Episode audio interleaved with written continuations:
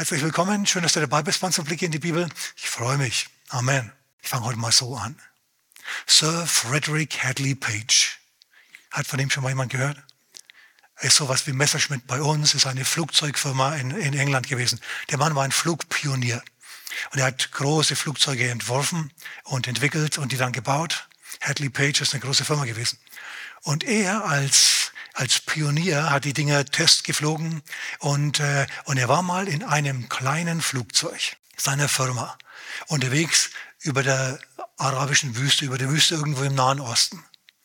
Und er flog und plötzlich hört er ein Nagen und Kratzen hinter sich. Und er hat gemerkt, da hat sich eine Ratte an Bord geschlichen. Und es war offensichtlich ein Prototyp des Flugzeugs, in dem er drinnen saß. Und in den Prototypen, da ist nichts verkleidet. Da liegen die Kabel alle frei rum. Und diese Nager, die nagen. Und Ratten nagen ganz besonders. Ja, mit ihren Schneidezähnen da. Und er hat sie nagen hören. Raspel, raspel, raspel, raspel. Und er hat sich gedacht, du meine Güte, wenn nur eines dieser Kabel kaputt geht, dann stürzt mein Flugzeug ab. Da muss ich notlanden in der Wüste. Und dann findet mich kein Mensch. Die hatten damals kein WhatsApp. Ich bin in der Wüste stecken geblieben, holt mich raus. Oder irgendwie sowas. Sondern da warst du dann verratzt. Er hat nachgedacht, was er jetzt macht. Und dann ist ihm eingefallen, dass Ratten mehr Sauerstoff brauchen als Menschen. Ist gut, wenn du Allgemeinbildung hast. So, der wusste, Ratten brauchen mehr Sauerstoff als Menschen. Was hat er also gemacht? Er hat am Steuerknüppel zurückgezogen und ist nach oben gestiegen und weiter und weiter und weiter. Tausende von Meter hoch, bis er plötzlich gemerkt hat, es raspelt nicht mehr, da kratzt nichts mehr, da nagt niemand mehr. Und dann ist er wieder gelandet. Und als er dann das, den, den Raum hinterm Cockpit aufgemacht hat, um nachzuschauen, was Sache ist, hat er direkt hinterm Cockpit eine tote Ratte gefunden. Sie hat es nicht ausgehalten in dieser Höhe. Warum erzähle ich dir das? Wenn du mit deinem Leben nicht zufrieden bist, weil zu viele Nager bei dir im Leben nagen. Und du immer so, und du immer so absturzgefährdet bist, dann zieh an den Steuerknüppel höher zurück und, und flieg höher, näher hin zu Gott und diesen ganzen bösen Kräften, denen geht in der Gegenwart Gottes, in, in der Gegenwart von Gottes Lob, Lobpreis und Anbetung, in Gegenwart von Gottes Wort, Gottes Gedanken in deinem Kopf, geht denen die Luft aus. Und sie können den Schaden nicht anrichten, den sie eigentlich anrichten wollen. Ist das gute Nachricht? Matthäus Kapitel 5, 13 bis 16. Das sind die Verse, die uns heute ganz besonders beschäftigen. Wir studieren ja die Bergpredigt, sind mittlerweile bei Teil 2. Und es geht um die Tatsache, dass Gott die Welt bewahrt um deinetwillen. Hast du das gehört? Gott bewahrt die Welt um deinetwillen. Du musst allerdings am Steuerknüppel ziehen, damit du höher steigst. Aber ob du das musst oder nicht, das weißt du selber am besten.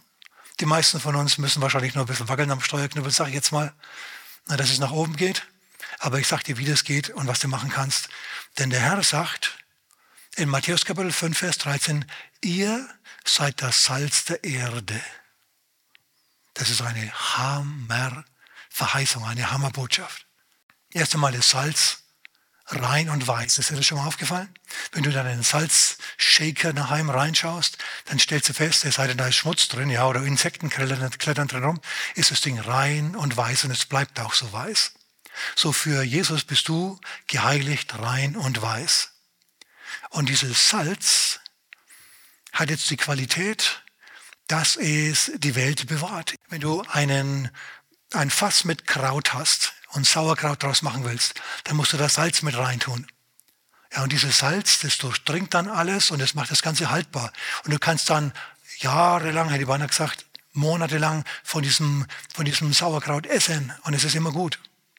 Du musst es nicht mal kühlen groß. Bei Schinken ist es so ähnlich. Meine Eltern, die hatten in ihrem Haus immer Schinken unterm Dachsparren hängen. Da war es heiß, ja. Aber diese Schinken, die sind nicht schlechter, sondern besser geworden. Warum? Weil sie eingesalzen waren und das Salz hat es alles durchzogen. So ist dieses Fleisch gereift und hat super gut geschmeckt. Wenn diese Welt also ein, eine ziemlich tote Angelegenheit ist, dann sind du und ich die Kraft, die die Welt bewahren. Gott bewahrt die Welt um deinetwillen. Das ist ein ganz, ganz großes Geheimnis. Wenn wir ähm, den Zustand unseres Landes bedauern, unseres Kontinentes, der ganzen weiten Welt bedauern, das können wir natürlich machen. Aber was wir auch machen können ist, wir können unser Licht leuchten lassen, wir können Salz sein. Ich möchte ein bisschen darüber reden, wie man Salz sein kann. Jesus fährt fort, er sagt, das Salz ist gut. Wenn aber das Salz kraftlos wird, dann wird das Salz hinausgeworfen. Und dann wird es zertreten von den Menschen. Zertreten werden von den Menschen will keiner, richtig? Die Sache ist sie. Jesus sagt, wenn ihr Salz seid, wenn ihr mit mir geht, wenn ihr euer christliches Leben wirklich ernsthaft lebt und wie man das macht, das schauen wir uns jetzt vielleicht noch ein wenig an, dann wird alles gut sein. Dann werdet ihr bewahren, dann werdet ihr einen Segen, einen Segen, äh, da werdet ihr ein Segen sein, einfach nur durch eure Gegenwart. Einfach nur dadurch, dass ihr so seid, wie ihr seid. In euren Familien, in euren Firmen, in euren Gemeinden, egal wo ihr seid, in euren Vereinen, Sportvereinen, sonst wo, da seid ihr eine positive, eine lichtbringende, eine salzige Präsenz. Salz würzt ja auch, ne? Also wer salzt gern? Na, doch, jemand da drüben einer, top, Doc, super.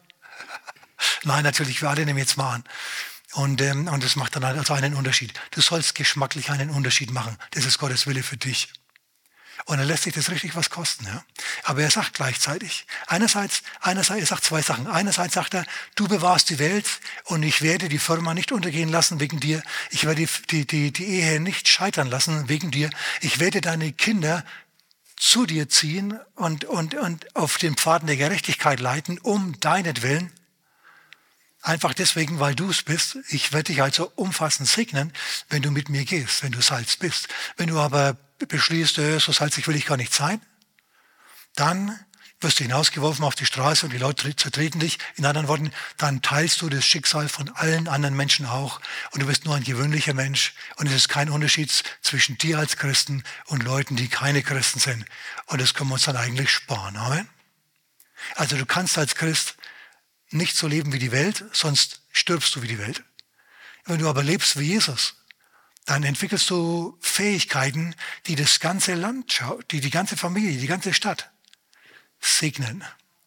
Im Alten Testament sehen wir das wieder und wieder, dass Gott nicht an der Rettung der ganzen Stadt notwendigerweise Bedarf hatte, sondern er war schon zufrieden, wenn sich eine relativ kleine Gruppe in der Stadt zusammengetan hat, für die Stadt gebetet hat, Salzwirkung freigesetzt hat in der Stadt, ihren Einfluss geltend gemacht hat in der Stadt. Und dann hat er sie gerettet. Na, Salz, Salz. Denk mal an, an Lot und an den Untergang von Sodom. Abraham hat mit, mit Gott gehandelt seinerzeit. Gott kam zu Abraham, hat gesagt, Sodom wird untergehen. Sodom wird in Flammen untergehen. Die werden im Salz ertrinken, sozusagen. Und Abraham sagt, ach Herr, wirklich, äh, du kannst doch die Gerechten nicht mit den Ungerechten richten. Herr, wenn du jetzt da Feuer aus dem Himmel fallen lässt, dann ist ja, geht ja alles kaputt. Und, und auch, auch die Gerechten, Herr, wenn 50 Gerechte in der Stadt sind, Herr, dann lässt er die Gerechten doch, die lässt er doch gehen. Dann, dann bewahrst du doch, dann, dann vergibst du doch der Stadt, dann, dann, dann, Herr. Und der Herr sagt, gut, ich werde die Stadt nicht kaputt machen, um nur 50 willen. Und Abraham handelt den Herrn runter bis auf 10. Wenn zehn Gerechte in der Stadt sind, wird Sodom nicht untergehen. Zehn Gerechte hatten genug Salzkraft, um eine Stadt von der Minusqualität von Sodom zu retten. Überlegt er das mal. Also ich würde mal sagen, die waren ziemlich salzig. Aber ähm, es war anders. Es gab keine zehn Gerechten. Die Gerechten aus der Stadt, die wurden gerettet. Lot und seine Familie, seine zwei Töchter und seine Frau. Aber, und jetzt kommen wir zu einer Lektion schon mal. Denn eine von diesen Vieren, die gerettet wurden, die ist quasi naja, auf die Straße geworfen worden sozusagen und verloren gegangen. Wer war das? Lots Frau. In was hat sich die verwandelt? In eine Salzsäule. Na, und was war deren Problem? Warum war die nicht Salz und hat, es, hat die Stadt bewahrt, sondern hat sich in eine Salzsäule verwandelt? Also ist auch gestorben, so wie die anderen weil sie sich umgedreht hat, wo Gott gesagt hat, dreh dich nicht um. Sie war, hör mal, sie war mit der Welt und mit ihren Besitztümern in Sodom zu sehr im Herzen verbunden. Denn die Frau war reich, die ganze die Familie von Lot war, die waren ja reich. Okay, die hatten ja einen Haufen Geld. Die waren einflussreich. Lot saß im, im, im Tor. Da saßen die Ratsherren und die Richter und alle möglichen saßen da. Und, und jetzt kommt aber Gott und sagt, die Zivilisation, wie du sie bisher gekannt hast, die wird jetzt untergehen. Es wird nicht mehr so sein, wie du es gekannt hast. Die alte Bundesrepublik wird nicht mehr zurückkommen. Es kommt jetzt etwas Neues, etwas Chaotisches, etwas Neues. Und dann, dann kannst du dich zurückwenden und kannst dem Alten nachtrauern. Ja, und wenn vielleicht ein wirtschaftlicher Zusammenbruch kommt, wollen wir es mal nicht hoffen, aber falls solche Dinge kommen und diese Dinge können kommen, sind damals gekommen, obwohl es nicht danach aussah, am Abend vor dem Untergang Sodoms sah es nicht so aus, als ob Sodom untergehen würde. Naja, auf jeden Fall war diese Frau zurückgewendet. Sie war nicht bereit und in der Lage, nach vorn zu schauen, nach vorn zu schauen, nach vorn zu schauen, sondern sie hat nach hinten geschaut. Manchmal sagt der Herr zu dir, du musst nach vorn schauen. Und ich bin mir sicher, der Herr sagt zu manchen von uns auch, du musst nach vorne schauen. Leb dein Leben nicht nach hinten gerichtet. Was mal war, kommt nicht mehr. Du musst jetzt eine neue Existenz sozusagen aufbauen. Die Zukunft liegt noch vor dir. Bedauere nicht, was du jetzt verlieren wirst, sondern denk dran, ich rette dich aus dem Untergang, ich rette dich und ich bring dich weiter, ich bring dich schon wieder auf einen grünen Zweig. Amen.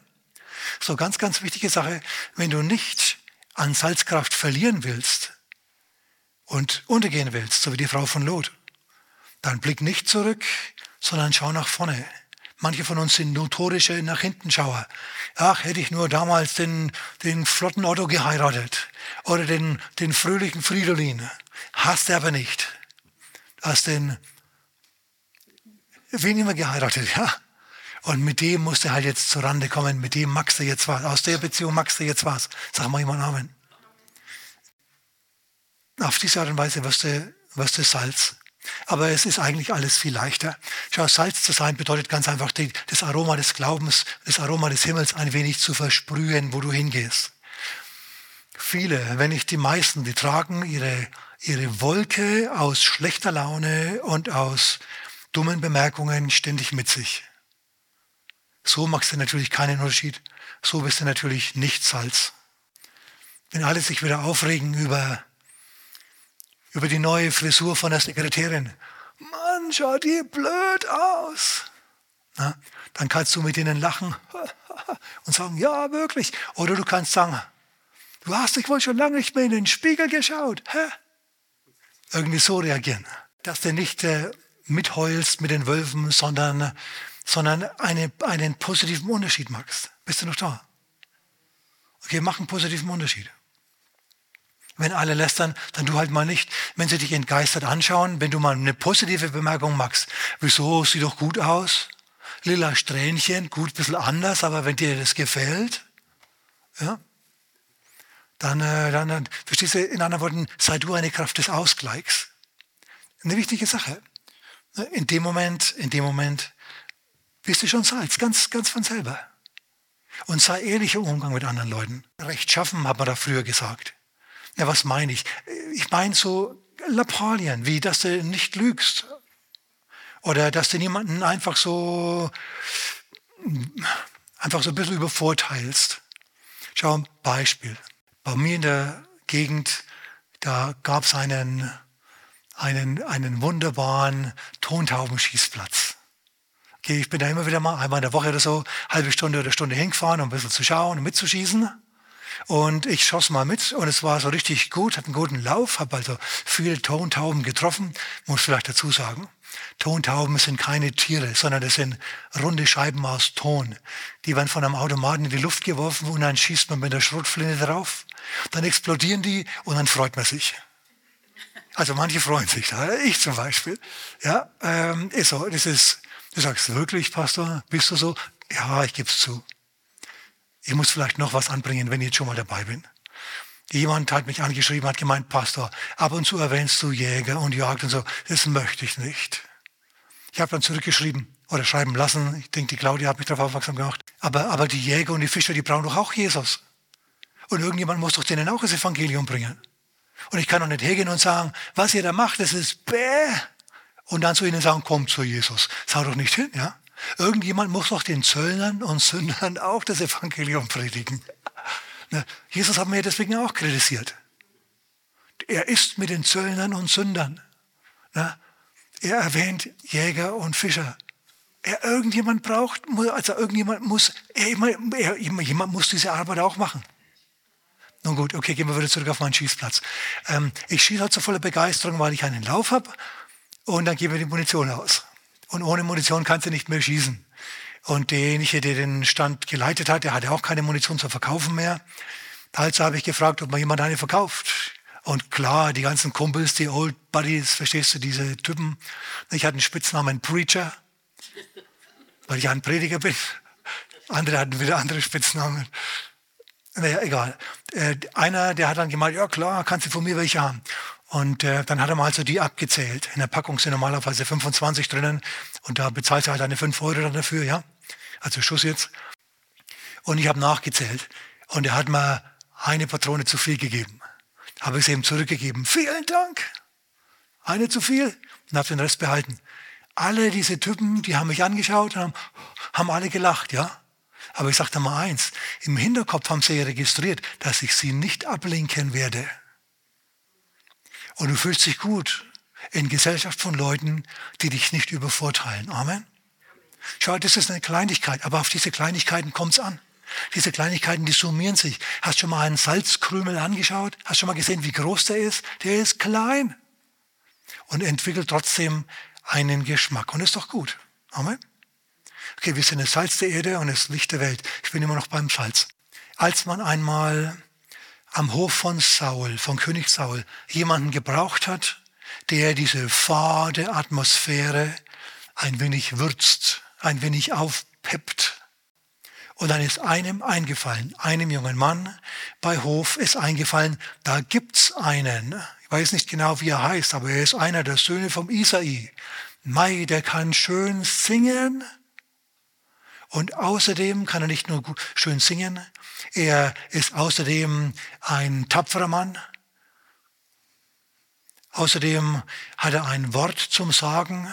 Gut aussehen tut er außerdem und der Herr ist mit ihm, haben sie ihn holen lassen. Sende mir deinen Sohn David, der bei den Schafen ist, dass er bei mir bei Hof arbeiten möge. Und das hat David gemacht. David ist dann ein Mitarbeiter bei Hof geworden. Und die Eigenschaften, die David hatte, die schauen wir uns jetzt ganz kurz nochmal an. Was hat David zum Salz gemacht? Diese Eigenschaften. Ich habe sie mir aufgeschrieben, dass ich es euch erzählen kann. Also, mit diesen Eigenschaften kam David ziemlich weit. Kannst du nachlesen im 1. Samuel Kapitel 16, Vers 18. Er kann gut mit der Zither spielen. Bedeutet, er hat aus seinen, aus seinen Fähigkeiten, die er gehabt hat, etwas gemacht. Er hat die Fähigkeiten, die er hatte, seine Neigungen, hat er entwickelt. Entwickelst du deine Fähigkeiten? Ja, wenn du singen kannst, bei Gott dann sing. Wenn du andere Dinge gut tun kannst, zum Beispiel im Verein als Fußballtrainer oder so für die Kinder oder auch für die Erwachsenen einsteigen, dann mach das ruhig. Schau mal, was du kannst. Schau mal nach deinen Fähigkeiten und bring die dann irgendwie irgendwo ein. Wir als Christen machen das natürlich in der Gemeinde, das ist ganz klar. Na, wir haben hier Mitarbeiter und da Mitarbeiter und dort Mitarbeiter. Ich denke, wie viele 90 Mitarbeiter ungefähr haben wir? Ähm, in der Gemeinde hier, also viele, viele tun viele Dinge und das ist wunderbar. Jeder macht ein wenig etwas und macht auf diese Art und Weise die Welt ein wenig besser.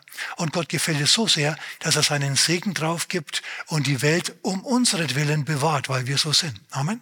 Also, mach was aus dir. David hat was aus sich gemacht. Er konnte gut Gitarre spielen. Oder was auch immer er gespielt hat. Es hat auf jeden Fall so gut geklungen, dass der König Saul aus seiner Depression herauskam. Das ist wunderbar. Manche, wenn sie kommen, verbreiten Depressionen. Fühlst du dich hinterher schlechter als vorher? Sei du nicht so. Sei du jemand, von dem man möchte, dass er bleibt und nicht jemand, von dem man möchte, dass er wieder geht. Gut. Und David war eben so einer, von dem er gern gehabt hätte, dass er bleibt. Was hat er gemacht? Als erstes, er hat seine Fähigkeiten entwickelt. Wichtige Sache. Er war musikalisch und seine musikalische Gabe, vielleicht ist es deine mathematische Gabe, vielleicht bist du ein guter Maurer oder Zimmerer oder sonst was. Er schafft dir Raum und dann bekommst du Stellenangebote, eben weil du Fähigkeiten hast, deine Talente entwickelt hast, in anderen Worten eine Lehre gemacht hast, Ausbildung gemacht hast, diese Dinge sind alle sehr wichtig und die machen dich zum Salz der Erde, preis dem Herrn. Zweitens, von ihm hieß es, dass er ein tapferer Held war und ein Kriegsmann. Wisst ihr, was ein tapferer Held und Kriegsmann macht? Der läuft nicht vor Problemen davon. Alle anderen sind vor Goliath davongelaufen. David ist auf Goliath zugelaufen. Was machst du mit deinen Problemen? Läufst du für deine Probleme davon und sagst, morgen ist auch noch ein Tag? Oder gehst du auf deine Probleme zu und haust die um, dass sie aus den Latschen kippen? Ja, Licht bei dir. David war auf jeden Fall ein tapferer Held und ein Kriegsmann. Er war ein Problemlöser, der vor Problemen nicht davonlief. Also, du wirst auf diese Art und Weise auch zur Salz der Erde. Löst Probleme und manchmal muss man sich dahin tasten. Man löst sie erst auf eine Art und Weise, das hilft nicht, dann löst man sie auf andere Art und Weise. Bleib auf jeden Fall dran, bis das Problem gelöst ist. Amen und sag nicht, hat ja alles doch keinen Sinn. Hey, hallo. David hat gesagt, mit meinem Gott springe ich über Mauern. Und da war er kein junger Fuzzi mehr, als er das gesagt hat. Amen. Okay, was noch? Er war der Rede verständig. Oh, er hat nicht gelabert. Er hat nicht gesagt, was alles in der Firma nicht passt und wie blöd die Mitarbeiter sind und was alles nicht stimmt und überhaupt und die ganzen Probleme gewälzt. Weißt du, wenn du nur Probleme an anderen siehst, dann ist es eine unbewusste Reaktion. Du bist selber voller Probleme und blickst aber nicht auf deine eigenen, weil du halt kein Problemlöser bist, sondern du siehst dann die Probleme an allen anderen und redest über die. Wenn jemand zu mir kommt und sich die ganze Zeit über andere beschwert und andere auslässt, dann weiß ich, der ist kein Problemlöser.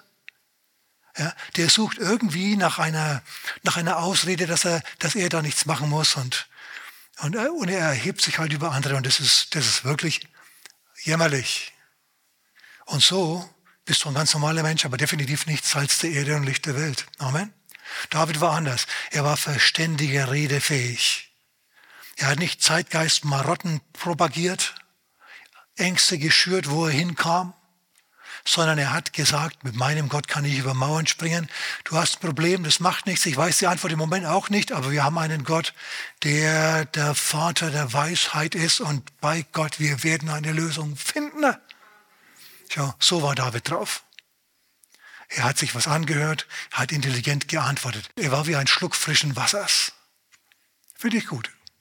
Sollen wir auch sein, können wir auch sein, sind wir auch. Amen. Er war von guter Gestalt.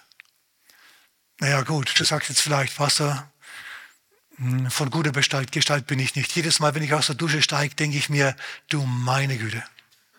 Jetzt pass auf. Von guter Gestalt, der eine schaut so aus, der andere schaut so aus. Das ist richtig. Nicht alle können so ausschauen wie du, ja. Fotomodellmäßig. Manche müssen ausschauen wie ich. Na, und, und so. Was du aber machen kannst, ja. Du kannst darauf achten, dass du ordentlich angezogen bist dass du entsprechend riechst, dass deine Haare gebändigt sind und du nicht ausschaust, als hättest du sie drei Wochen nicht mehr gewaschen, weil du sie drei Wochen nicht mehr gewaschen hast. Wenn du was aus dir machst, ein bisschen was herstellst, ein wenig darauf schaust, dass die Klamotten zusammenpassen, dann ist es schon okay, dann merkt mir dir die Ernsthaftigkeit an, bist eine ernsthafte Person, nimmst dich selber ernst, ist gut. Schau, ich habe Geduld damit. Wenn Leute reinkommen zum Gott, zur Gottesdiensttür am Sonntag oder manchmal auch am Mittwoch na, und, und die kommen im Unterhemd, stinken, kratzen sich den dackigen Bauch, ja. Alles klar. Aber nach einer gewissen Zeit, schau, solltest du diese Dinge an, ablegen und solltest, solltest erkennen, hey, wenn ich hierher komme, bin ich in der Gegenwart Gottes. Entsprechend muss ich mich dann auch zusammenstellen. Ich repräsentiere ja nicht nur mich, und meine Räuberhöhle, sondern ich repräsentiere Gott und bin das Salz der Erde und das Licht der Welt. Er musste auch ein wenig strahlen, Amen. Also kneif dich ruhig ab und zu in die Bäckchen, dass sie schön rot sind. und dann wird es schon was mit dir. Amen. Und jetzt noch ein Punkt. Und zwar, und der Herr ist mit ihm. Auf Deutsch, man merkt ihm an, dass er Christ ist. Gott ist mit ihm. Es ist nicht so, dass wenn er kommt, und dir die Hand schüttelt, dass du hinterher nachzählen musst, ob noch alle Finger dran sind. Solche Zeitgenossen gibt es auch. Hast du schon mal solche getroffen? Du wirst unentspannt. Warum? Weil mit dem nicht der Herr ist. Von David hieß es aber, mit ihm ist der Herr. Es bedeutet, da ist ein Maß an Gelingen.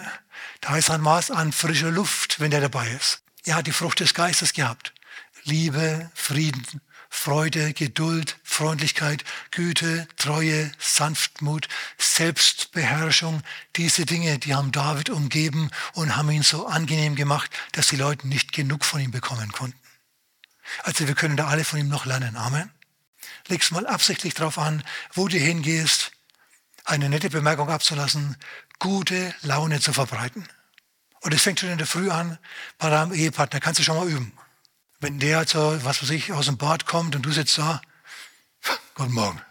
Ja, das ist keine gute, kein, kein, kein guter Start. Fang das mal anders an. Schau den mal an und sag guten Morgen. Muss er, muss er kein Drama machen, muss er kein Theater machen, muss er nicht schauspielern, weil das ist dann auch wieder nichts. Auf diese Art und Weise kannst du unzähligen Leuten den Tag verbessern. Mit einer Kleinigkeit, mit einer Prise Salz. Amen. Es ist nicht so schwer. Ich lese vielleicht zumindest die Verse 14 bis 16 noch. Die schauen wir uns dann nächste Woche genauer an.